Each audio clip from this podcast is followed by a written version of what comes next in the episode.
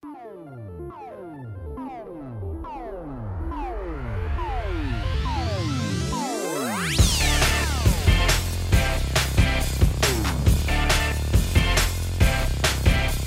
pessoal, tudo bem com vocês? Estamos começando aqui o 21 episódio do A Semana em Jogo, a melhor fonte de informação para você saber o que rolou no mundo dos games nessa semana. Aqui quem fala com vocês é o arroba David Bacon e comigo hoje sempre a gente tem o Felipe Lins. Oi pessoal, tudo bem? E o Caio Nogueira também. Fala galerinha dos games. É isso aí, fica ligado que no episódio de hoje a gente vai ter. Enquanto The Last of Us Parte 2 quebra recorde de vendas, polêmicas fazem fãs mimizentos quebrarem cópias físicas do jogo. Mixer dá adeus enquanto Microsoft dá de ombros para streamers da plataforma. Facebook compra responsável por um dos exclusivos mais injustiçados do PS4. E não, não é o NEC. Ex-bambambam da PlayStation acha que jogos AAA deveriam ser menores ou mais caros nessa próxima geração. É isso aí, essas são as principais manchetes do programa de hoje, mas antes de cair de cabeça nas notícias, se liga aí no nosso novo grupo do Telegram. Para entrar nele, basta visitar o endereço t.me barra ASJ Amigos. Eu vou repetir, t.me barra ASJ Amigos. Quem faz parte desse grupo pode mexer na pauta dos episódios do cast, conversar diretamente com a gente que faz o A Semana em Jogo acontecer e ainda concorrer a códigos de jogos que a gente for conseguindo com os nossos parceiros do mercado. De novo, anota aí o link t.me barra ASJ Amigos, beleza? Bom, tendo feito eu o jabá do nosso grupo do Telegram, meus caríssimos co-hosts, como foi a semana de vocês? Essa semana eu finalizei Halo 2, Olha aí. um jogaço aí da época ainda do Xbox, né? O primeiro Xbox. Eu lembro de uma lan house que tinha aqui que a galera ia jogar Xbox. Era uma lan house de Xbox e o pessoal ia jogar Halo 2 lá. Isso é verdade, era até num shopping aqui de Fortaleza. É, exatamente. no subsolo de um shopping. Pois bem, finalizei na, no Halo Master Chief Collection, né? Que é- está chegando para PC aos poucos, né? Ele foi lançado já tem um tempinho, mas os jogos eles estão sendo lançados dentro desse pacote aos poucos. Então já finalizei o Halo 1, o Halo 2, o Halo Reach e graças ao Game Pass eu também joguei o, o Halo Wars, né? Então tô jogando aí, tô tirando um atraso dessa franquia que nunca tive acesso, pois nunca tive um Xbox. Agora, graças ao Game Pass, maravilha aí, presentão do Phil Spencer. Massa, e você, Caio? Cara, a minha semana foi, foi bem loucura. Eu joguei Valorant pela primeira vez e É, bem-vindo ao clube. E o meu time ganhou, cara. A gente deu uma virada ainda. A gente, eu consegui entender como era o jogo. Eu tava, eu tava jogando muito bagunçado. Mas aí eu consegui entender as mecânicas do jogo, entendi a, a minha posição perante as mecânicas do time. E a gente conseguiu virar uma partida que tava 11-9 pro inimigo pra 13-11. Então acho que a gente mandou muito bem aí nessa primeira partida. Eu também peguei o Sonic Generations do PC, porque tá de promoção Oh. aí pros, pros ouvintes aí. Ah, começou o, o festival de verão do Steam, as vendas do, do Uhum. festival, então protejam suas carteiras, né? É, Ou abram suas carteiras, chegou Eu o momento de é verdade. abri-las, né? Essa é a hora de desproteger. Eu comprei, eu comprei o Sonic Generations, que eu já tinha, mas esse tava com DLC do Cassino Night, e eu não tenho mais o acesso a Sonic Generations, porque eu tinha no PlayStation 3. Joguei muito Final Fantasy XIV também, e joguei Guilty Gear, cara. Guilty Gear Surge Revelator. É, voltamos a tirar umas partidinhas, treinar as brincadeiras, É, tá, né? tá, tá dando Legal, pra tirar o- a poeira dos dedos aí. E você, meu amigo Davi, como é que foi aí a sua semana em termos de games? Cara, então, depois da semana passada que foi bastante corrida, tinha review de The Last of Us pra subir, é, teve comentário de The Last of Us, foi uma semana cheia de The Last of Us, inclusive falando de The Last of Us, eu gravei um spoiler cast de The Last of Us pra um outro podcast que eu também tenho, que é o Solta o Play, inclusive vou colocar aí é, o link na descrição desse cast, caso você queira é, ouvir uma conversa entre eu, o Bernardo Dabu, do 10 de 10, e a Márcia Effect, né, uma grande podcast e produtor de conteúdo Maravilhosa. que a gente tem aí também, a gente comentou sobre as nossas opiniões depois de termos todos aí zerado The Last of Us Part 2. Então, assim, a semana passada foi bem atribulada, bem voltada a The Last of Us Part 2, e a semana foi mais tranquila. Então eu pude voltar a Valorant, eu pude testar a atualização, o patch de atualização 1.02, que traz algumas mudanças aí é, de balanceamento de personagens, algumas mudanças de mapa, enfim, coisa que só quem é quem tá viciado no jogo mesmo vai achar legal, achar interessante e tudo mais. Mas é um game que vem crescendo muito em mim. Eu, inclusive, estava comentando com o Caio em off off, antes de começar o cast, que foi a primeira compra que eu fiz ever de Battle Pass. Desculpa aí, Fortnite. desculpa aí outros jogos, desculpa Apex Legends e tal. Foi o primeiro Battle Pass que eu comprei. É, e assim, tava comentando que não foi nada demais. Eu fui meio que na pressão de, de amigos meus que estavam jogando comigo e, e meio que me convenceram a comprar. Não acho que comprarei o próximo, mas agora posso dizer que tive a experiência de Battle Pass até para poder comentar um pouco, já que eu não tinha tido essa experiência até então. Fora Valorant, eu na verdade não cheguei a jogar porque o jogo não tá lançado ainda, né? Mas eu fiquei muito feliz com o anúncio aí, segunda semana de anúncios legais de Pokémon, com o anúncio do Pokémon MOBA, né? O MOBA de Pokémon, que é Pokémon Unite, que vai ser lançado pro Nintendo Switch, mais um game aí, é, mais uma Pokémon Direct, um jogo obviamente inspirado nos MOBAs atuais, né? League of Legends e por aí vai. Apesar de não terem mencionado nada, né? Porque a Nintendo vive, a Nintendo e a Pokémon Company vivem naquele mundozinho mágico que só existe videogame da Nintendo e só existe Pokémon. Mas eu achei muito interessante o quanto o game se baseia nas dinâmicas é, usuais de MOBAs, como League, como Dota e por aí vai. E também como ele vai ser um jogo free to start, né? Ou seja, você vai ter um elemento gratuito para poder baixar e jogar o, o jogo direto sem precisar pagar nada. E ele vai sair também para o Nintendo Switch e para é, dispositivos móveis, ou seja, vai ter para celular, tipo iPhone e Android. Pelo visto, vão sair para os dois sistemas operacionais, segundo o, as telas que foram demonstradas durante a, a, apresentação do jogo, né? E além desse evento aí que foi mencionado e foi apresentado o novo Pokémoba, né? Que é o, o Pokémon, Pokémon Unite, né?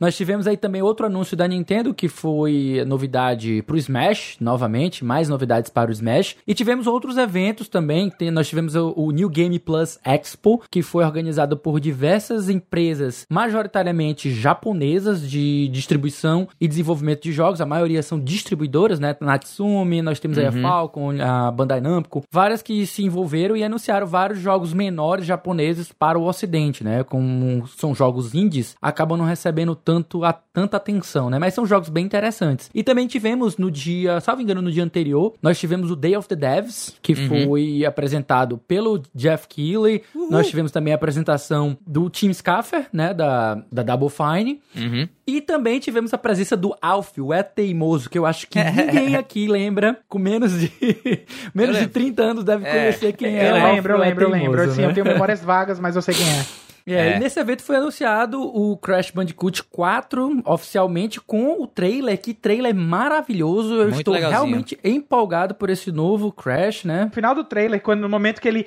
ignora todos os, os outros Crashes que não são numerados, eu achei fantástico. It's about time, it's about time. Foi uma semana bem cheia, bem recheada de informações, fazendo parte aí do Summer Game Festival, né? Que é uhum. é a produção aí do, do Jeff Keighley. E nós tivemos também, a, como o Caio mencionou, aí o início das promoções do Steam, fechando o Steam Game Festival, né? Que começou semana passada. A gente até, até deu nossas recomendações. Isso. E nós tivemos muitas seleções. Eu, eu recomendo que vocês deem uma olhada em alguns produtores de conteúdo que selecionaram alguns destaques desse, desse festival que vocês vão encontrar muita coisa legal, muito jogo de encher os olhos, tanto de pixel art, como também ideias novas, bem divertidas, que vai ter alguma coisa que vai agradar você que tem um gosto específico. É isso aí. Depois desse resumão inteiro aí do que chamou a atenção da gente nessa semana, vamos nessa para os blocos de notícia aqui do A Semana em Jogo.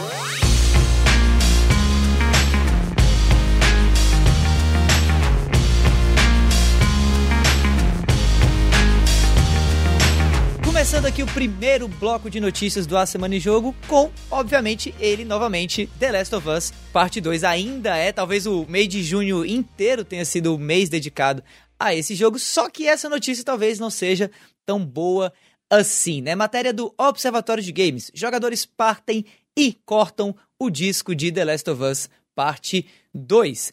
Desde o seu anúncio, The Last of Us Part 2 teve um pico de expectativa muito grande por parte dos amantes do primeiro jogo, mas, ao que parece, para muitos, esse amor terminou poucos dias após o seu lançamento. Em um fórum de The Last of Us Part 2 no Reddit, um usuário compartilhou uma foto do disco do jogo quebrado, acompanhado da legenda, aspas, vou fingir que esse jogo nem existe. Meus olhos já estão começando a revirar, mas eu estou tentando segurar aqui. Outro que causou polêmica foi o streamer coreano TV Crank, que acabou cortando ambos os discos do jogo durante uma live. Ao mesmo tempo que o jogo foi aclamado pela crítica, tendo uma nota de 95 no Metacritic, a nota dada pelos jogadores está até o momento em 4.3. Talvez já tenha mudado aí, mas até o momento aqui de gravação desse cast está em 4.2, na verdade. Cerca de 23 mil jogadores relataram seu descontentamento com o jogo, todavia 11 mil deram uma nota positiva ao game. Pergunta que eu faço a vocês, meus caros co-hosts, é o seguinte: o quão frágil é a masculinidade gamer hoje em dia?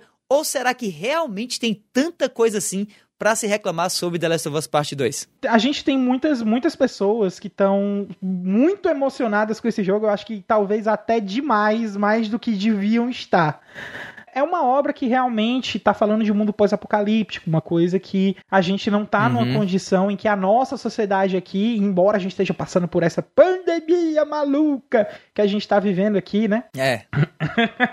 pois é, embora a gente esteja vivendo isso, a gente não está nem um décimo do problema que é o mundo do The Last of Us. Então, a gente está tentando compreender um mundo diferente com os olhos que a gente tem nesse mundo. Essa é a primeira visão que eu tenho de uma, uma interpretação errada. Sim. Segundo, eu tenho visto muitos fãs que têm falado que, ah, não, acabou hum. com a história do The Last of Us, acabou tudo que tinha sido construído no primeiro jogo. Cara, não acabou nada, tá, tá tudo aí. O, o universo de The Last of Us, ele não vai deixar de existir. Não é porque a história não tomou um rumo que você Isso. queria que aquilo ali acabou, né? Agora, uh, eu entendo em certo certos aspectos, algumas reclamações dos fãs envolvendo aí o que é que acontece com alguns personagens, que eu não posso entrar muito em detalhe porque é spoiler, tá? Mas é, eu não concordo com as notas baixas que o jogo vem tomando, porque a jogabilidade do jogo é muito boa. Pelo, eu, eu, eu não, não joguei ele ainda, mas eu dei uma experimentada. Eu preciso confessar que eu experimentei. A jogabilidade realmente está muito boa. Uhum. A, a história, continuar o ponto de história da, da, da Ellie, embora tenha esses aspectos aí que o pessoal não tenha gostado de alguns rumos que a história tomou. É uma história muito, muito interessante, é uma história realmente que, que mostra onde é que a raiva pode levar uma pessoa, né? E, e o, quais são as consequências disso. E acima de tudo, cara, é, é um jogo que faz você refletir, é um jogo que faz você pensar e reanalisar e ficar digerindo algumas coisas e ficar pensando em conceitos, coisa que eu acho que é um propósito que arte, numa forma geral, tem que fazer, né? Porque se ela, para mim, na minha opinião, uhum. isso é uma opinião minha, eu tô deixando bem claro, tá? Na minha opinião, se não há uma reflexão interna, não é arte. Tem que ter alguma coisa que faça a gente refletir. Pode ser arte para mim, uma coisa que pode ser arte para mim, pode não ser arte para você. Se não for arte para você, cara, vai fazer outra coisa, vai procurar. Agora não vem desmerecer o que eu achei arte. Uhum. É isso aí, você li. Cenas como essa não são incomuns no, no meio dos jogos, no meio do no meio nerd como um todo, né? A gente vê gente se utilizando de muito ódio para reagir a algo que não gostou, né? A gente vai lembrar aí também que tem até situações que são, entre aspas, compreensíveis, como por exemplo os controles quebrados de raiva com Dark Souls que a gente viu aí no passado. Hum, sim. Mas a gente tá falando de uma coisa completamente diferente. Aqui não se trata de ódio com algo de um jogo difícil, alguma coisa assim. A gente tá falando literalmente de uma questão mais ideológica, de uma questão mais é. autoral. Muitos fãs se julgam donos da obra obra. Eles acham que eles sabem o que, que se trata a obra, como ela deve seguir. E quando acontece alguma mudança, alguma quebra de expectativa, a reação costuma ser muito radicalizada, porque muita gente é simplesmente imatura e não está acostumada a lidar com o hum. que vem. Obviamente que eu não vou generalizar e dizer que todo mundo que odiou é imaturidade, mas uhum. eu vou generalizar sim que muita gente que não gostou queria que tivesse seguido um determinado caminho e não foi, não foi o que queria. Uhum. Eu só me incomodo mesmo porque nós temos aí claramente um ódio ideológico, né? A gente não Sim, tem é. uma raiva per si com o que o jogo traz, mas a gente tem uma mensagem política e de ódio sendo transmitida por atos desse tipo. E para ser bem sincero, quando eu vejo essa cena de alguém quebrando alguma coisa, eu costumo, eu não costumo me incomodar, porque o dinheiro dela, ela comprou, ela faz o que ela quiser, né? Eu sou realmente, eu fico muito incomodado quando se trata de algo que seja, mesmo que temporariamente limitado. É o caso, por exemplo, de lançamentos de console. Tem tanta gente gente na fila querendo comprar aquela coisa que tá poucas unidades no, no, no, dia de lançamento, aí vem algum imbecil, compra na sua frente e destrói na frente de todo mundo, tirando um dos poucos exemplares que tem ali, que vai tirar de uma pessoa que iria querer ali. Tipo, eu acho uma maldade, uma, uma uhum. imaturidade, é, uma é imbecilidade é muito grande, sabe? E aí, e aí a gente refletindo aqui, quando o cara faz um negócio desse, que é um jogo completamente amplamente disponível, tem, um, tem digital, tem físico, o cara já gastou o dinheiro. Para mim, isso não só denota imaturidade, mas também, vou ser grosseiro aqui, burrice. É, burrice o cara, já, a empresa, a empresa já lucrou. Disse tudo. O que, que ele vai conquistar? O que, que ele vai conquistar quebrando um produto que ele, que ele gastou dinheiro e muito? É. Aqui no Brasil chega a custar quase 300 reais, 280, dependendo de onde você comprar, até mais do que isso. Por que, que o cara vai gastar todo esse dinheiro e depois quebrar o produto para passar uma mensagem de ódio? Não faz sentido. Se ele não gostou, passa para frente, revende pô, pelo menos ele recupera o valor que ele investiu e aí ele pode pelo menos opinar, já que ele jogou, experimentou alguma coisa assim. É, eu simplesmente eu acho que essa, essa minoria, mesmo que seja muito vocálica, ainda é pouca gente perto de um jogo que foi não só um fenômeno de críticas, uhum. como também um fenômeno de vendas, né? É, é uma porcentagem ínfima perto do tanto que o jogo fez sucesso aí. É, pois é. Eu acho que assim, existem muitas avenidas para abordar essa questão, muitas mesmo. É, eu, sinceramente, poderia fazer um cast inteiro só sobre esse assunto, analisando por vários vieses, o viés econômico, o viés ideológico, o viés do raciocínio lógico e tal. É, eu não vou fazer isso, eu vou me limitar basicamente a lamentar profundamente essas pessoas que, que fazem isso, principalmente pelo motivo que leva elas a fazer isso. Eu sei que, como o próprio é, Felipe falou e eu concordo, tem muita motivação ideológica aí, tem muita motivação de visão de mundo. E se tem uma coisa que eu abomino e que eu acho que todo mundo deveria abominar é a sobreposição de uma visão de mundo sobre a outra. Não importa que visão de mundo seja essa, não importa que visão de mundo seja essa. Se, se a sua visão de mundo é uma visão de mundo superior na sua opinião, a de uma pessoa, você já está errado. Por mais, por mais que você tenha motivos na sua cabeça, fundamentalmente falando, se você acredita que a sua visão de mundo é superior à de outra pessoa, você está errado. Principalmente quando essa visão de mundo discute com questões de cunho social e, e questões de levantamento de certas bandeiras, de certas questões minoritárias, que a gente já está cansado de discutir em outras esferas, que são questões importantes. E mesmo que você não dê importância para isso, são questões importantes. Você pode não gostar dessas questões, você pode ter problemas com isso, mas são questões importantes. É claro que, dito isso, todo mundo pode fazer o que quiser com aquilo que consumiu. Show de bola. Mas eu espero que você que esteja ouvindo aí esse podcast porque eu acho que a gente tem uma, uma certa influência e a gente tem a oportunidade de transformar um pouco a, a, a noção das pessoas quando a gente fala assim, né? Eu acho que se você estiver ouvindo agora e não tiver problemas com o jogo a nível de furos de roteiro, que eu entendo, a níveis de jogabilidade, que eu também entendo, eu, eu reclamei da jogabilidade do jogo, inclusive, na minha review. Mas se o seu problema é que personagem X gosta de personagem Y, personagem A é de um jeito que você não tá afim, ou basicamente porque você não curte o quanto o jogo levanta certas bandeiras que vêm sendo levantadas desde o primeiro, porque é cheio de personagem gay no jogo, no primeiro, é, no, no primeiro e na DLC, aproveite esse momento para ouvir o que eu tenho a dizer para você. Ninguém é obrigado a ser aquilo que você quer que essa pessoa seja, e mais do que isso, ajuste as suas expectativas. Você vai ser uma pessoa muito mais feliz se você entender que ninguém deve nada a você, especialmente pessoas que criam um jogo que tem um apelo massivo. Você não pode nem comprar a sua namorada, dela ou namorado, se ela, se ela ou ele quiserem ser de um jeito que você não, não queira que ela, que ela ou ele sejam. Mas cobrar de uma empresa que cria um jogo com uma proposta, com um elemento artístico, com uma visão que não corrobora ou que não envolve necessariamente a sua especificamente, cara, para de perder tempo e para de se chatear à toa. Você está se chateando à toa. Aproveita essa oportunidade para expandir o teu horizonte e aproveita essa oportunidade para tentar entender como pessoas que fundamentalmente discordam de você ideologicamente pelo visto, senão você não estava com raiva, pensam.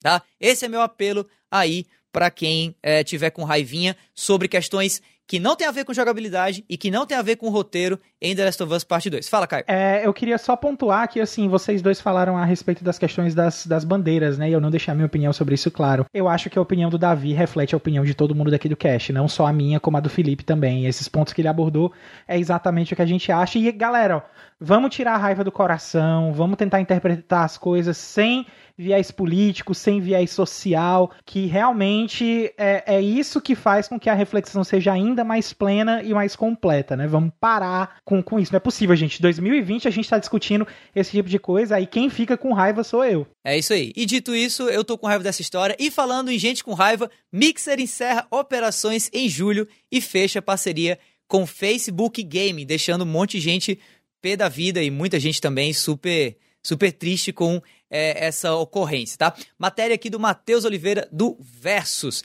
A Mixer, plataforma de streaming da Microsoft, anunciou que encerrará as operações em julho, fechando uma parceria também com o Facebook Game. Segundo Phil Spencer, head de gaming da Microsoft, essa é uma maneira de investir no serviço de streaming de jogos da empresa, o xCloud, que possui o objetivo anunciado de alcançar mais de 2 bilhões de usuários. E claramente a Mixer não ia chegar nem perto desse objetivo. Abre aspas aqui para o titio Phil Spencer. Quando pensamos sobre o xCloud e a possibilidade de levar jogos a 2 bilhões de pessoas, identificamos que é importante alcançar maiores públicos e o Facebook Gaming dá essa oportunidade. Começamos muito atrasados em termos de visualizações se comparados a outros serviços. O anúncio também trouxe à tona os grandes investimentos da Microsoft com, com a plataforma, como o streamer Tyler Ninja Blevins e Michael Shroud Grzeski. Quem souber falar aí bem o sobrenome do Shroud, ganha um bombom. Que estarão livres para decidir entre se juntar ao Facebook Gaming ou a retornar à Twitch. Pobre YouTube Gaming não tem nem opinião aí, né? Daí, antes de passar para os comentários do Felipe e do Caio sobre essa matéria, a gente achou necessário trazer a voz de uma streamer da plataforma para falar um pouco com a gente como está sendo tudo isso, de uma perspectiva que ninguém aqui do Semana em Jogo de fato tem. A gente convidou e a streamer Tia Kátia topou compartilhar um pouco de como rolou para ela esse lance todo aí da Mixer. Fala aí, Tia Kátia. Olá, galera do Semana em Jogo. Aqui é Tia Kátia. Eu sou redatora no Arena Xbox e também era uma streamer na Mixer. Eu vim dar de, meu depoimento para vocês sobre o susto que a gente levou na segunda-feira, dia 22 de junho, quando a Mixer anunciou que seria encerrada. Bom, ninguém esperava, os meus inscritos, meus sobrinhos não esperavam, os meus amigos que são streamers também não esperavam, por mais que a gente já passasse por vários problemas na Mixer desde o ano passado, quando os fundadores saíram e a plataforma ficou vai acabar, não vai acabar, a gente acreditava que a plataforma fosse continuar. Bom, há 15 dias mais ou menos, a Mixer liberou para os não parceiros, eu não consegui chegar à parceria, a Mixer liberou os clipes nos canais, é, ela vinha investindo em outras formas de, de FTL e vinha trazendo algumas novidades que ia chegar a partir do mês que vem, que seria o ano fiscal da Mixer em julho, né? Então, eles sempre, quando mudava o ano, eles sempre traziam algumas novidades, algumas mudanças. Então, a gente não acreditava mesmo que isso fosse acontecer. Bom, a Mixer, desde o ano passado, vem tendo várias coisinhas que foram, acho que foi o que acarretou no, nessa segunda-feira, nesse encerramento da Mixer tão bruscamente. Os fundadores da Mixer saíram ano passado, né? Eles deram por encerrados os trabalhos deles e, e a Mixer foi passada para outras pessoas, para administração de outras pessoas. E essas outras pessoas resolveram contratar grandes streamers, né, para a plataforma, sei lá, na, na ilusão de que esses grandes streamers iam trazer um, um grande público para a plataforma, que eu acho que foi uma forma errônea da plataforma se divulgar. Eu acho que se ela tivesse feito um, marketing mais mais direcionado para o público em geral, uma divulgação, uma propaganda no Facebook, uma propaganda no YouTube, uma propaganda no Instagram, acho que seria muito mais direto para o público conhecer a plataforma do que contratando novos streamers. O aplicativo também da Mixer, ele sempre trazia problema, pessoal sempre chegava na live reclamando que o aplicativo não funcionava, que não dava para assistir a live, e isso veio desembolando durante o ano, até que agora aconteceu de eles tirarem o contrato, a proposta do Facebook da gaveta e encerrou a plataforma. Bom, os parceiros vão ter a opção de ir para o Facebook Gaming, né? Eles já vão para o Facebook Gaming como como parceiros do Facebook. Os não parceiros, como eu, nós não recebemos nenhum e-mail de comunicado, nenhum tchau e muito obrigado. E a gente vai ter que começar do zero. Muita gente que eu conheço vai para o Facebook, como muita gente que eu conheço vai para Twitch. Eu comecei já o meu canal na Twitch, já tem uns 15 dias antes da Mixer encerrar. Eu já estava fazendo à tarde as lives na Twitch, então agora eu vou fazer as lives da manhã e da tarde também na Twitch. É lamentável, assim, a forma que foi encerrada, porque mesmo tendo 30 dias, né, a Mixer vai ser encerrada definitivamente no dia 22 de julho, eu acho que uma satisfação mais concreta ainda faltou por mais que eles tenham explicado as coisas, não ficou muito claro ali e só deixa saudade para gente que foi um local onde a comunidade era muito unida, onde muita gente se conheceu, onde muitos amigos foram feitos e espero que todos tenham muito boa sorte e que os meus sobrinhos me acompanhem na Twitch agora. Muito obrigada. Tchau, tchau. A gente quis aproveitar também para deixar na descrição desse episódio, tá? Um monte de arrobas do Twitter de streamers que foram prejudicados, né, lá na Mixer, para que você que está ouvindo agora possa ir lá deixar, quem sabe, uma palavra de apoio para a pessoa ou mesmo saber para onde ela está indo, para quem sabe também ir lá e apoiar ela, seja na Twitch, seja no Facebook Gaming, seja no YouTube Gaming também. Caio, Felipe, o que, é que vocês acham dessa matéria?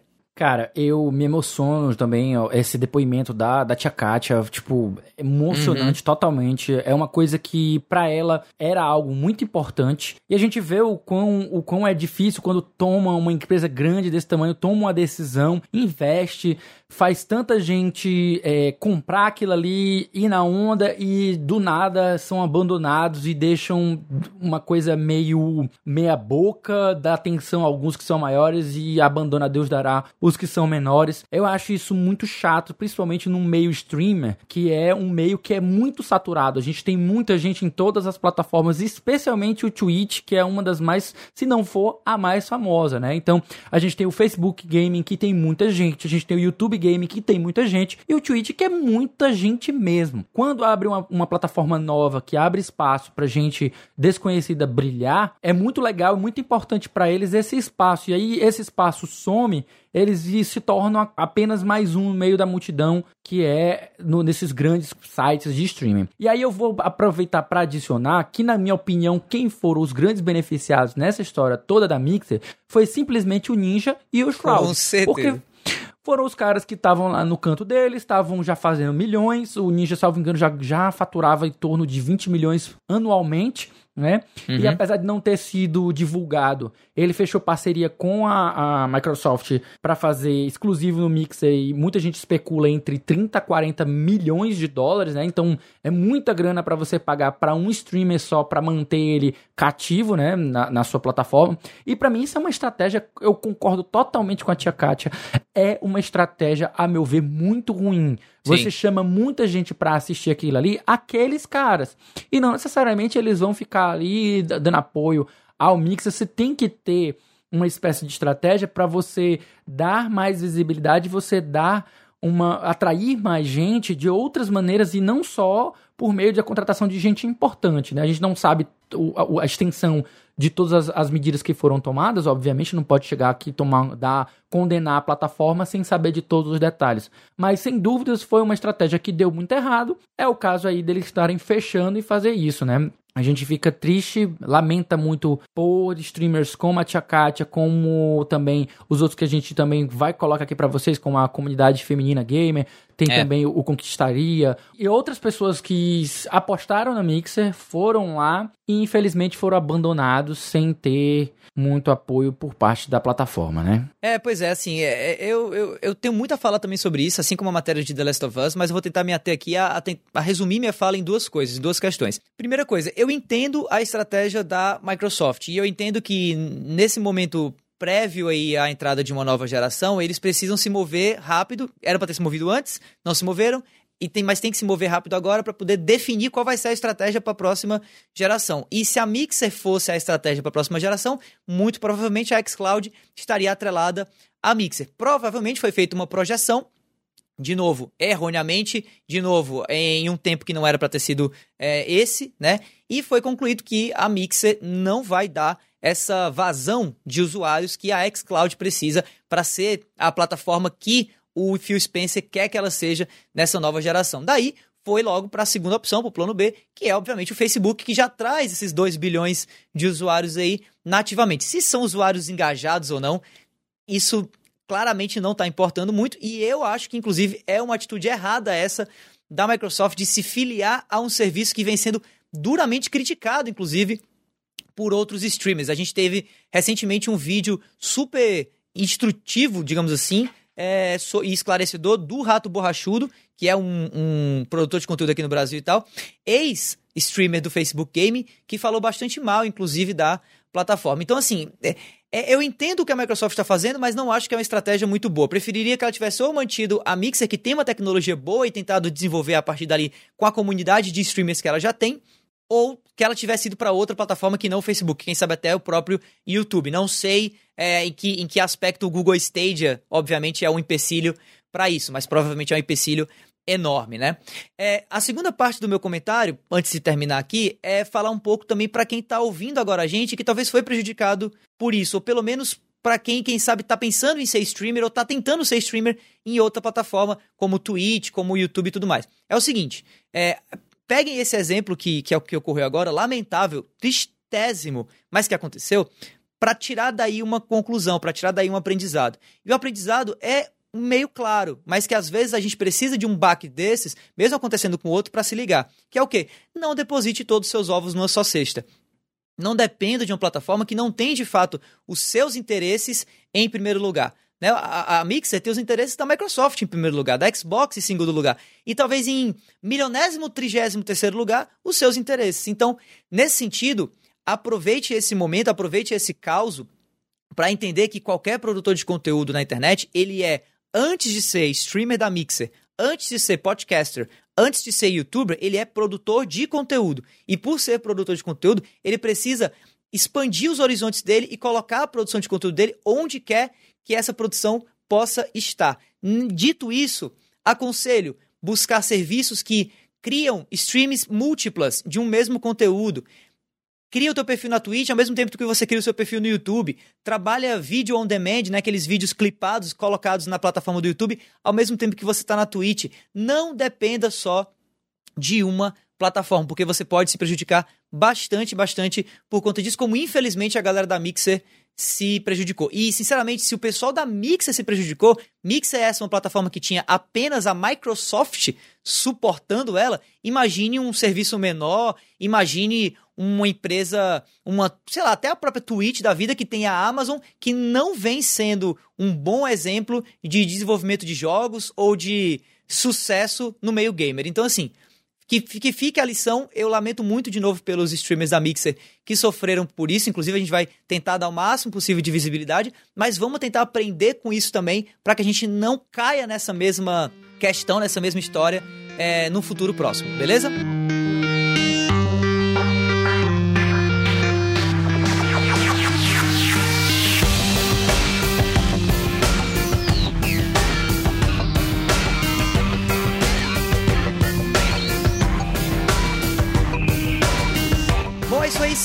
Bloco de notícias do A Semana em Jogo, começando com PlayStation.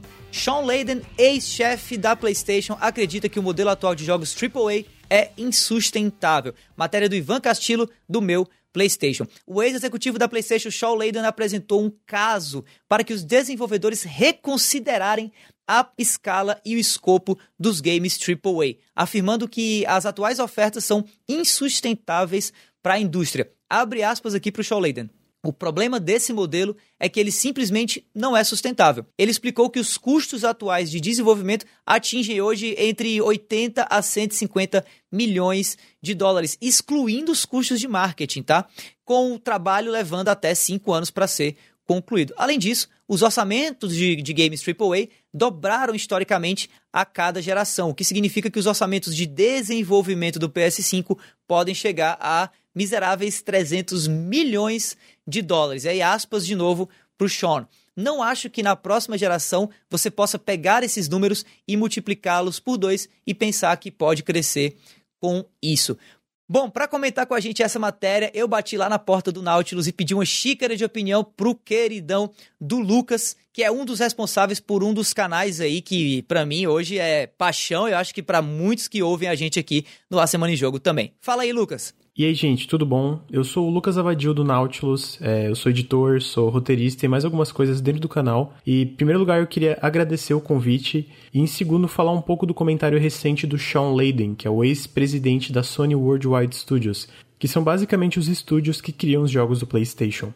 Ele fala mais ou menos assim que gostaria de ver o retorno é, de megaproduções que tem entre 12 a 15 horas de duração. E a ótica principal que ele fala sobre isso é pelos custos cada vez mais absurdos da, dessas megaproduções, né? Então tu pega recentemente o The Last of Us Part 2, que é um jogo que eu pessoalmente levei umas 30 horas para zerar e imagina, pô, quantos que será que custou o desenvolvimento desse jogo, não só a parte de produção, como a parte de marketing, etc. E eu acho que o ângulo que o Sean Layden fala isso é muito sobre a sustentabilidade da indústria. A gente vê hoje em dia cada vez mais essas mega produções como eu, citei o The Last of Us Part 2, mas a gente pode botar aí Anthem, é, o que, vai, o que tá para sair Halo Infinite, Red Dead Redemption 2, e a gente vê quanto tempo levam essas produções, quanto dinheiro é investido nelas e como não tem espaço para falhas, não existem espaço para falhas nesse tipo de mega produção. A, o, geralmente se é uma falha, o resultado é no estúdio fechando. Então, de um lado, eu acho que uma solução, e eu acho que uma solução do ponto de vista de produção, do ponto de vista de custos, essa volta, como ele cita, de cara, a gente talvez possa voltar esses jogos de 12 a 15 horas de duração com os mesmos valores de produção no sentido de estética bonita, desse é, animação detalhada, essas set pieces, mas sem criar esse mundo aberto. Por exemplo, né? Vamos pegar um Red Dead Redemption, ou até mesmo o próprio The Last of Us Part 2, em como ele é mais expansivo. Então ele fala isso de um ponto de vista de sustentabilidade. Cara, talvez não dure seis anos para fazer esses jogos, talvez durem três anos e a gente tenha um, opções mais viáveis e possa ter produções mais arriscadas, né? Eu não sei se ele, é, eu não lembro se a fala é exatamente essa, mas é nessa ótica da parte financeira. E do lado pessoal aqui, eu acho que maior não é necessariamente melhor quando a gente fala sobre jogos, sobre design de jogos. Então a gente vê hoje uma tendência de jogos de mundo aberto, especialmente porque eles vendem muito, e eu acho que talvez voltar para um design mais focado, que alguns estúdios estão fazendo isso, um, um, um design mais conciso, possam dar abertura para experiências mais arriscadas, mais diferenciadas. A gente vê essa uma certa mesmice em megas produções, e eu acho que essa diminuição de riscos, tanto pelo tempo investido como pelo dinheiro e etc, possa levar a uma indústria mais saudável, uma indústria com menos crunch, com menos produções similares umas às outras e a gente talvez possa ver outros gêneros que em outrora morreram, talvez os gêneros de plataforma voltando e marcando mais presença, né? Eu acho que existem várias óticas que a gente pode ver essa fala dele, mas especialmente nessa parte de sustentabilidade e em mais riscos dentro da indústria, é uma coisa que vale a pena considerar, até porque eu acho que essa tendência de mundos abertos e de maior é melhor nem necessariamente é saudável também para a qualidade dos jogos em si. Então eu acho que é isso. Eu acho que esse seria o meu comentário rápido sobre essa fala do Sean Layden. É, dá para se aprofundar muito mais, mas existe uma coisa muito interessante nisso de jogos mais concisos, mas tão caprichados quanto o que a gente tem hoje, né? Bom, valeu aí, Lucas, pela participação. E antes de passar a palavra para vocês, meus caros call-hosts, deixa eu só compartilhar aqui com quem tá ouvindo a gente o resultado de uma pesquisa rápida que eu fiz lá no Twitter, lá no arroba sobre esse assunto, né? Eu coloquei lá, se jogos AAA a 280 reais for realmente um modelo insustentável, o que você faria para mudar isso? E eu coloquei como duas opções: diminuiria a duração do jogo ou aumentaria o preço dele. E 80% dos respondentes disseram que diminuiriam a duração do jogo. E aí eu passo a, a, a pergunta para vocês: será que faz mais sentido termos de novo jogos AAA com mais ou menos 15 horas de duração ou tá na hora de aumentar o preço de etiqueta dos jogos de console e PC para essa nova geração? Uh, é assim, a gente tá num momento muito complicado do mundo, né? A gente tá vivendo essa pandemia e, e tá com toda essa preocupação a respeito da questão financeira também, tem pessoas que não conseguem trabalhar e talvez a gente ter é, essa questão de jogos AAAs ah, tendo o seu tempo afetados dessa forma pode ser algo um tanto aí. Será que a gente realmente está batendo no teto do, do, limite de faturamento do mercado de jogos, né? Porque o mercado normalmente ele cresce de acordo com a demanda. As empresas sempre vão querer mais, né? Mas a gente tem também aí, com, com essa, toda essa ganância, com toda essa vontade de sempre querer arrecadar mais e mais e mais, gente tem casos de jogos como aí, mais recentemente, a gente teve o The Last of Us Part 2, que foi um jogo que sofreu um crunch absurdo. A gente teve casos de jogos aí ao longo dessa, dessa evolução também, casos de estúdios que sofreram com crunch, como foi o caso da Team Bond, que fez o LA Noir, como foi o caso é, de outros estúdios aí que entram em crunch e, e colocam jornadas de trabalho absurdas pra galera de, de 80 horas por semana, enfim. É, isso é, aumenta o escopo do jogo, com certeza. São coisas grandiosas. Tem, tem um quê de verdade no que eu. Acho que foi o Neil Druckmann que falou isso, que para fazer coisas grandiosas você precisa tomar ações grandiosas. E tem um. Quer queira, quer não, não vamos ser hipócrita nisso, cara. Tem um pezinho de verdade no que o Neil Druckmann falou disso aí. Realmente a gente precisa se esforçar um pouquinho a mais para poder Sim. atingir algum resultado. A gente faz isso no trabalho, a gente faz isso com a nossa família, a gente faz isso com os nossos hobbies. Se a gente quer, quando a gente tá querendo matar aquele último chefão e passou o tempo você de jogar, ah, não, mas eu quero passar mais cinco minutinhos só pra tentar matar ele, é a mesma coisa, só que numa escala. É tipo dormir. É, né? só que numa escala. É tipo dormir, só mais cinco minutinhos, mamãe. Só que aqui a gente tá falando de uma escala corporativista, o que tem uma questão de, de exploração de força de mão de obra por trás, Sim. o que traz essa comparação para um âmbito um pouco mais sério. Uhum. E é, tem também uma questão, é, como é que eu posso dizer? Uma questão uh, de, de, de, esforço pessoal e até mesmo de maus tratos de, de, de, trabalho, que não pode acontecer por lei, né? Por lei, o trabalhador ele é garantido a ter uma coisa que lhe seja confortável. Então, eu acho, eu pessoalmente acho que a gente devia diminuir sim algumas coisas dessa, dessa indústria, porque a gente tem muita gente aí sofrendo com crunch, tem muito desenvolvedor que está passando por dificuldade para poder fazer um jogo AAA bacana. Pode estar tá ganhando dinheiro, mas a, talvez a qualidade uhum. de vida do cara esteja lá embaixo, né? Então a gente precisa pensar nisso aí também. Sim. Não sei se realmente vai, é o que vai acontecer, porque se o mercado de jogos perceber que ele está chegando num teto e ele não querer crescer, aí, meu amigo, eu não sei o que é que vai poder acontecer, não. Mas eu acho que o mais correto seria diminuir a duração, sim, até mesmo porque nesse período a gente não está com condição de gastar tanto dinheiro, não está com, com, com dinheiro sobrando assim para poder gastar com jogos ou com qualquer outro hobby que a gente tenha, porque as nossas prioridades são outras. E é, é isso aí, eu sou pró diminuição. Eu, eu, eu nessa pesquisa votei na diminuição até. Pró diminuição, beleza, beleza, beleza. Vai você, Felipe. Pois eu vou um pouco mais além. Você bota a arma na minha cabeça e me diz um ou outro, eu digo nenhum dos dois foi mal, o cara pode me matar. Morreu, pra Felipe. mim, os jogos, os jogos nem podem aumentar o preço e tudo bem, podem diminuir o tamanho. Para mim, uhum. eu acho que o tamanho deles seria interessante, mas o preço não pode aumentar. O preço, na verdade, tem que baixar. Eu não aceito, eu pessoalmente não aceito pagar 280. Eu não aceito pagar nem 200 reais num jogo para vocês terem uma ideia. Para mim, o jogo no Brasil precisa ser, no Brasil e em outros locais, precisa ser localizado para a nossa realidade. Sim. Nem que se trabalhe somente com jogos digitais, cortando o custo de distribuição, a logística toda de, de armazenamento, de, de envio, transporte de produtos físicos. Para mim, os produtos físicos é, eles devem se tornar cada vez mais itens de colecionador e o digital é para ser o novo normal, hein?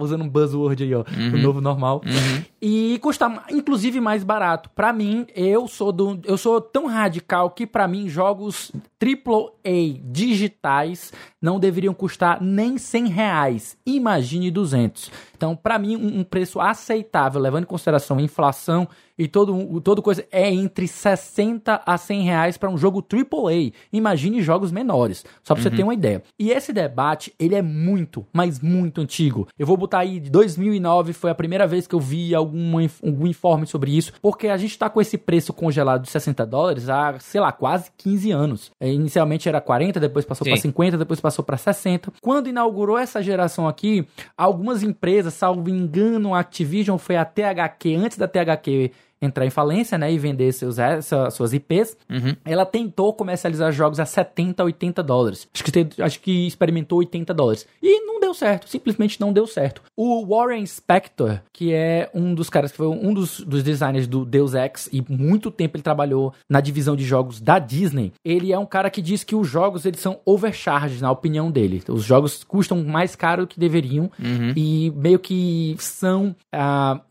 portões de barrada de, das pessoas, uma barra, tipo, barram a entrada de novos consumidores concordo nesse mercado porque também. custam muito caro. E eu concordo com ele. Agora, o problema é que a gente vai levar em consideração o outro lado da, da argumentação, que é da indústria, né? Que a gente Sim. leva em consideração que os custos, eles aumentaram cada vez mais, a gente tem inflação aí, pelo amor de Deus, 10 anos, 10 a 15 anos, eu não sei o tempo exato, em que jogos custam ainda 60 dólares. Isso, em termos de inflação, é completamente deslocado de realidade. Então, eles estão defasados dentro do, do ponto de vista de custo e de lucro, né? Então, na minha opinião, quem deveria se acostumar a ganhar cada vez menos e lucrar uhum. cada vez menos deveria ser a indústria. Uhum. Inclusive, para mim, eles deveriam tentar vender mais no volume, jogos mais baratos, baixar o preço para ganhar mais volume ainda de vendas e aí sim eles poderiam ganhar, lucrar mais no volume do que no preço. Para mim é insustentável pagar 300 reais, é, 280 num AAA. Para mim isso nem existe. Eu, eu tô fora disso, completamente tô fora. Até porque a gente tem tantos jogos que hoje tem DLC com expansão e microtransações. Pois é, é eu acho que eu concordo que é insustentável e, obviamente é a opção de, de qualquer pessoa tal tá ou não dentro desse esquema. Eu acho que olhando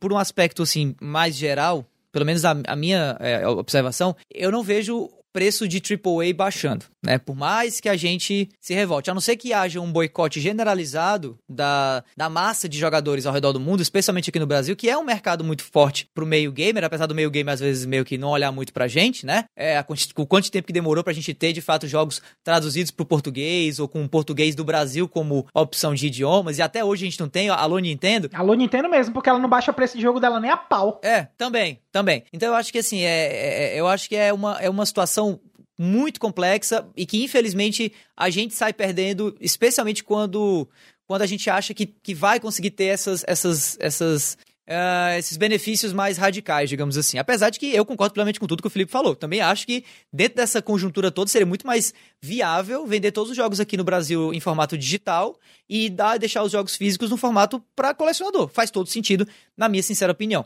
Não acho que é isso que vai acontecer, até porque a gente tem que olhar também, infelizmente ou não, sei lá, para os interesses das empresas e não é do interesse de uma empresa não ter essa lucratividade com itens que ela consegue vender é, a, a, preços de custo cada vez menores, né, a custos cada vez menores e mantendo o preço de etiqueta como está ou quem sabe até mais alto, né? Então assim, é, é infelizmente uma questão que eu prefiro olhar para onde o mercado está indo que possa de certa maneira beneficiar o máximo possível a todos envolvidos com, com esse contexto. Nesse sentido, eu acho que sim, a diminuição do, do tamanho de duração, né, do tempo de duração de um jogo AAA poderia ser um caminho interessante. Pelo menos um caminho interessante na minha perspectiva. Uma perspectiva extremamente privilegiada, mas ainda assim uma perspectiva que talvez alguns também compartilhem, alguns também tenham.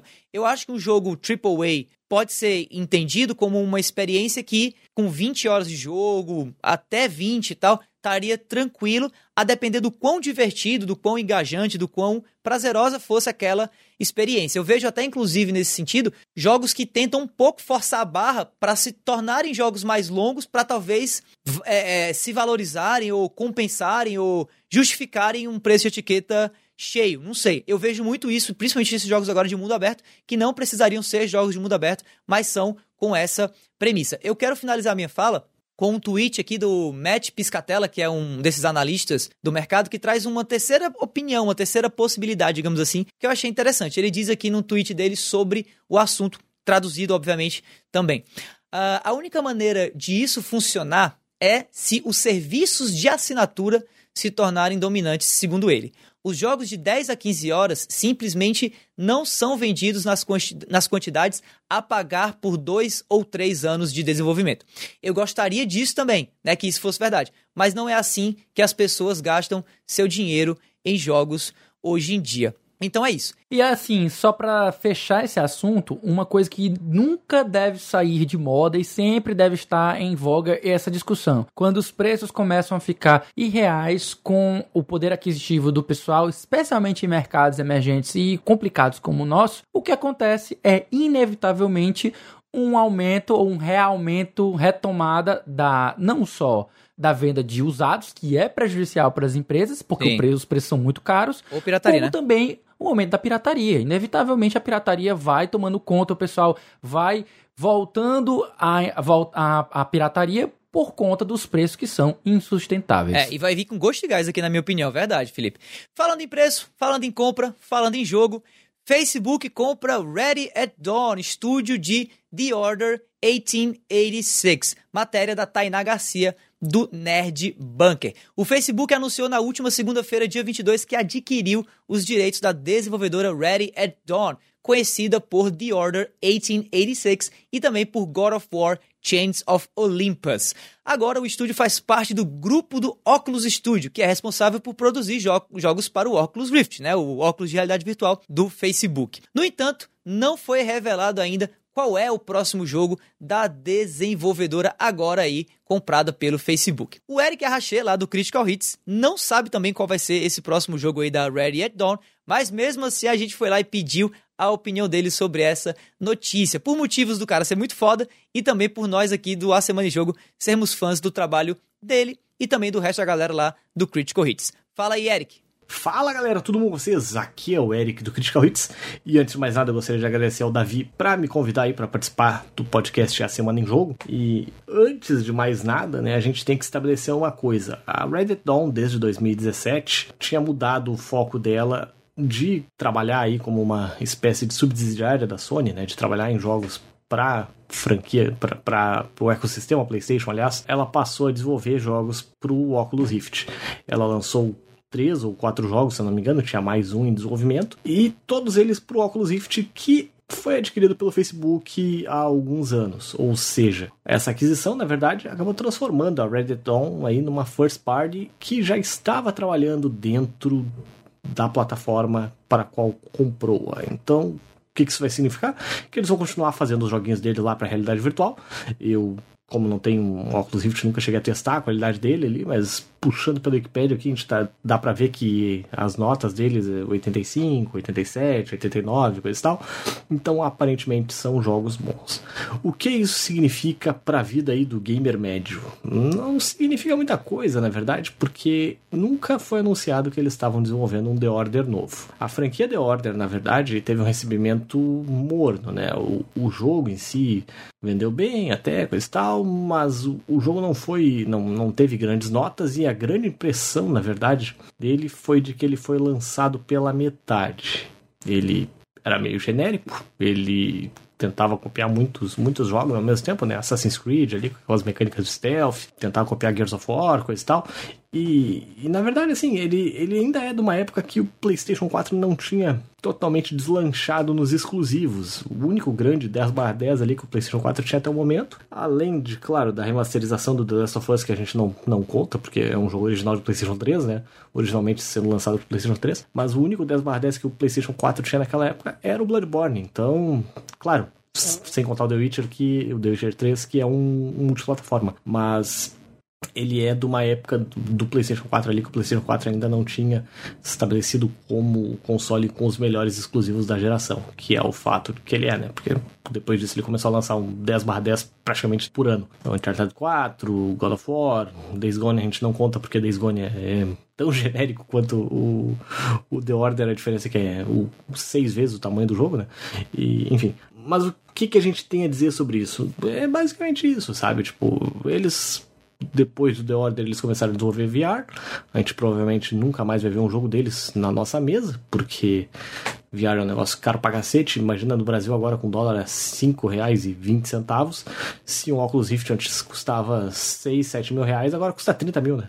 Então não é um negócio pro nosso bico, infelizmente. Bom, eu agradeço novamente aí a oportunidade para participar e sempre que quiserem convidar, eu tô aí disponível. Um abraço, um beijo para todo mundo e até a próxima. Tchau. Muitíssimo obrigado pela participação, Eric. E agora eu passo a palavra para vocês, meus caros co-hosts. E aí, Ready at Dawn, empresa do grupo Facebook. Será que o Facebook vai ser uma próxima Amazon Studios aí ou será que o negócio vai, vai, vai, vai dar certo dessa vez? Rapaz, é difícil, difícil saber o que a gente espera do Facebook, especialmente nessa parte de Facebook Gaming. Eu sempre me manifesto que o, o meu, uma, minha maior preocupação é quando essa compra de estúdios ela se transforma em exclusivos, né? Porque uhum. muitas vezes você vai simplesmente deixar de consumir ou deixar de ter acesso àquele jogo porque é inviável você adquirir uma plataforma nova só e somente por conta de uma exclusividade. Né? Até acontece em alguns casos raros, algumas pessoas que gostam muito de Pokémon, que aí compram um, um console da Nintendo só para jogar aquilo ali, mas, por exemplo, adquirir um óculos só para poder jogar um jogo de uma empresa específica que só exista dentro do óculos, já é algo que não me apetece muito, né? Apesar de que existem pessoas que já têm óculos, então na minha opinião, para quem, para um mercado que está precisando sempre crescer, que é o de jogos para a realidade virtual, é uma boa notícia para quem já tem o seu óculos ou para quem pretende adquirir o seu óculos, seja o Rift ou seja de, de empresas similares. Uhum. A gente tem aí o, o Hive, a gente tem o, o da o da própria Valve, que eu não tô lembrado do nome dele. PlayStation também. E tem o da PlayStation VR, né? Então, todos esses, esses mercados aí, se eles comungarem, se as empresas fizerem jogos para todos eles, seria mais benéfico até para popularizar esse tipo de tecnologia. Mas quando cada um resolve trabalhar com exclusividades, aí vira se do console já é um grande problema, a gente tem três consoles brigando, e ainda tem o PC aí que é meio que um entre meio de todo mundo. Uhum. Você imagina aí você ter exclusividades de periféricos de VR, que é o caso aí. Então, fica essa, esse sentimento misto, tanto de bom para quem já tem, porque vai melhorar e ampliar as opções de jogo, e a empresa tem jogos bons no currículo, né? Uhum. Mas fica aquela, aquela tristeza, porque se for algo exclusivo, acaba não, não contribuindo muito para o meio de realidade virtual. Beleza, e você, Caio? Cara, é, eu venho cantando essa pedra já de muito tempo tá? E eu acho que ainda isso aí vai acontecer. Quem, quem escuta o Cast Potion, quem, quem acompanha o trabalho meu e do Felipe já aqui nessa parte podcast há um tempo, sabe qual é a minha opinião e eu vou falar de novo, cara. VR é o, é o novo 3D all over again, cara. Que é uma tecnologia isso? cara, é uma tecnologia cara. Não. Eu não vejo essa tecnologia emplacando com popularidade, a não ser que ela sofra uma redução brutal no preço, porque é não. é muito caro, não tem como você fazer isso uma coisa tão popular. E a, as experiências de VR que eu tive são experiências muito bacanas, são realmente algo muito bacana, mas para manter a qualidade, para manter a qualidade que ela tem, é um custo absurdo. E, e hum. fazer, e a gente acabou de sair de uma notícia em que a gente está discutindo a possibilidade de reduzir preço de jogo, porque já tá insustentável, cara. Não tem como uhum. a gente manter uma coisa de, de VR por muito tempo se a gente quer baixar preço, porque a tecnologia vai exigir que isso aí fique ainda mais caro. Então, esse Sim. teto que eu tava comentando na notícia passada, isso aí vai ou vai ter que ser quebrado, ou vai ter que passar a dar mais dinheiro para todo mundo, porque eu não vejo outra forma. Pessoalmente, Sim. eu não vejo outra forma. Então, eu não sei se esse movimento da Ready at Dawn de realmente continuar se mantendo no VR, de ter sido comprada pelo Facebook para poder se manter no VR, eu não sei se é uma coisa coisa muito bem acertada. Tá certo que a gente tem aí God of War Team of Olympus, a gente teve também o Ghost of Sparta, conversão do Ghost of Sim. Sparta no, no PSP e o Origins Okami, Collection também, né? né? Okami a conversão do Okami também teve o, o, a um dedo da Ready of Dawn. Sim, pro Wii. Desses projetos aí que a gente tá indo pra VR, eu, eu não boto fé, cara. Eu, eu preciso ser honesto. Eu, eu não acredito que, que isso aí vá realmente dar, dar muito fruto. Eu chegar a competir aí com o que é o mercado AAA, certo? Eu não vejo isso aí acontecendo, não, num futuro tão próximo e ainda mais com, com todas essas condições aí, dessas notícias que a gente também acabou de comentar dentro do podcast. Eu não, não sei se vai ser algo que vai realmente acontecer. Agora, o que eu posso dizer é que a, a Sony mostrou o PlayStation 5 e não falou nada do PlayStation VR, tá? Exatamente, a, é verdade. A Microsoft é verdade. nunca prestou atenção nessa parte de VR, porque o foco dela estava no Kinect, e quando ela decidiu focar mais no Kinect, tornar o Kinect obrigatório, ela ouviu o, a comunidade e tirou o Kinect do Xbox One, né? E a gente tem isso aí acontecendo muito para PC, tá certo que a base de PC é muito maior do que a base de console, mas eu não vejo tanta gente assim com tanta condição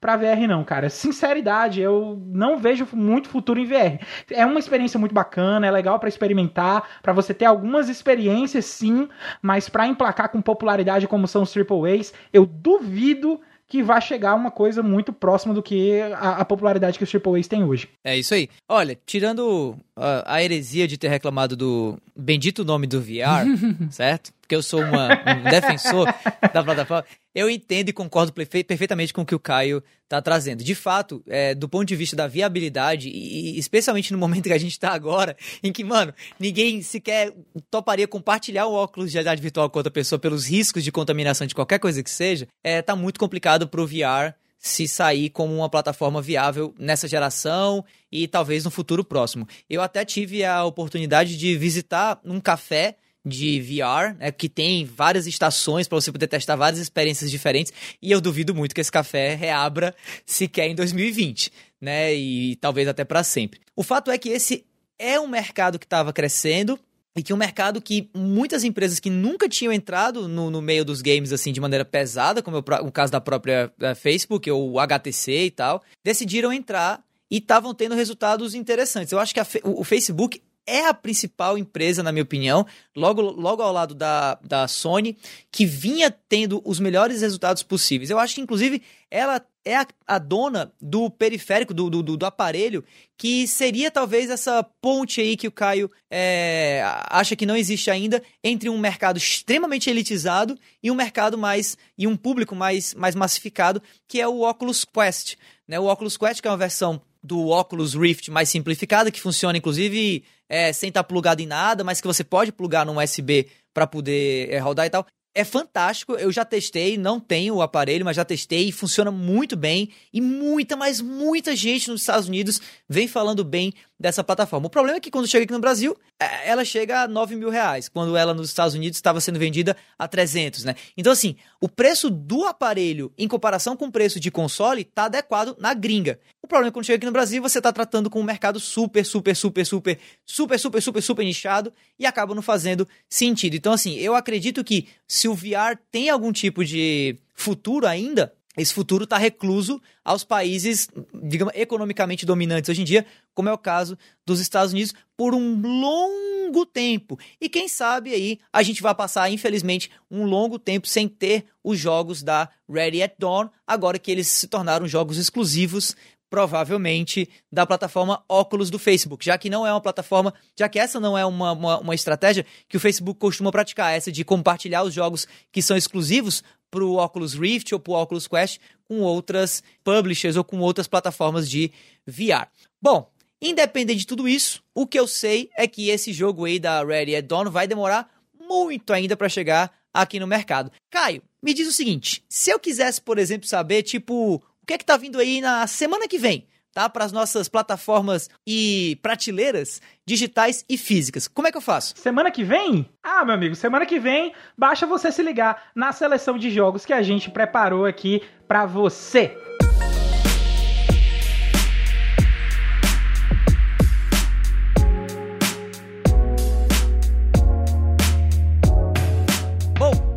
Semana agora do dia 29 de junho a 5 de julho temos três joguinhos, só três, tá?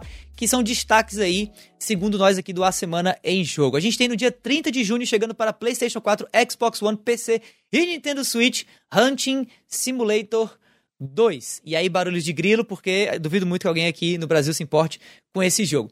No dia 1 de julho, a gente tem um jogo de corrida novo chegando aí. Na verdade, um jogo de corrida já conhecido, um nome de jogo de corrida já conhecido, especialmente no PC, por isso que chega exclusivamente para o PC, que é o Trackmania. E é a nova versão do Trackmania, talvez a versão remake, né? O, o, o, refeita de Trackmania depois que o título foi comprado pela Ubisoft. Agora com uma pegada mais aberta, para você poder ter. É, é quase uma experiência free to play com o jogo. E por fim, no dia 3 de julho, chegando exclusivamente também para PlayStation 4. E aí, batendo aqui com a matéria que a gente acabou de mencionar sobre é, realidade virtual, a gente tem Iron Man VR, chegando dia 3 de julho para o PS4 exclusivamente. Agora vai, hein? É, agora vai, entendeu? Mas enfim, se, deixando claro que se você não tiver um óculos de realidade virtual do PlayStation, não adianta, o jogo não vai rodar. Felizmente para você, caro ouvinte do A Semana em Jogo, eu tenho um PSVR e eu farei a review de Iron Man VR. Então fica ligado aí na sexta-feira dessa semana que vem agora, dia 3 de julho vai ter a minha review no Vale a Pena Jogar, o meu outro podcast sobre Iron Man VR. E além dos jogos da semana, esse trio aqui do A Semana em Jogo tem mais um monte de conteúdos para você ficar ligado. Toda sexta-feira tem episódio novo do Vale a Pena Jogar com o nosso queridão aqui, o Davi do Bacon, trazendo uma review de um jogo que ele acabou de zerar. É isso aí, diariamente o Gaming Drops traz as notícias mais quentes da indústria de jogos. E mensalmente, busca lá por Cast Potion no seu agregador de podcast favorito para encontrar um papo descontraído e, por que não dizer, catedrático sobre o mundo dos games, né?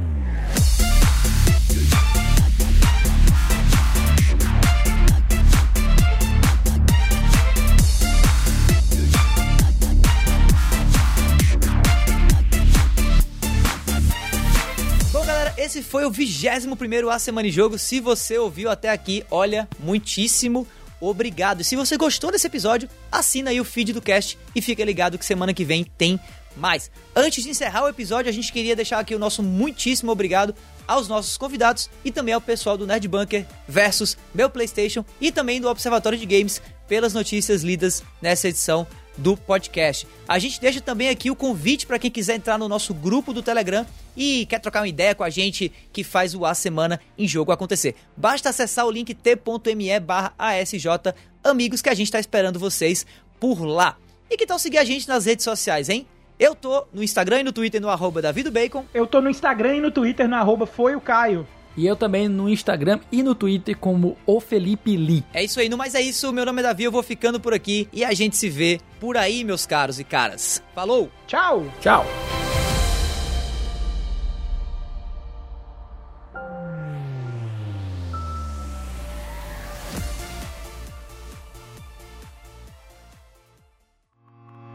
Este podcast foi editado por Felipe Lins.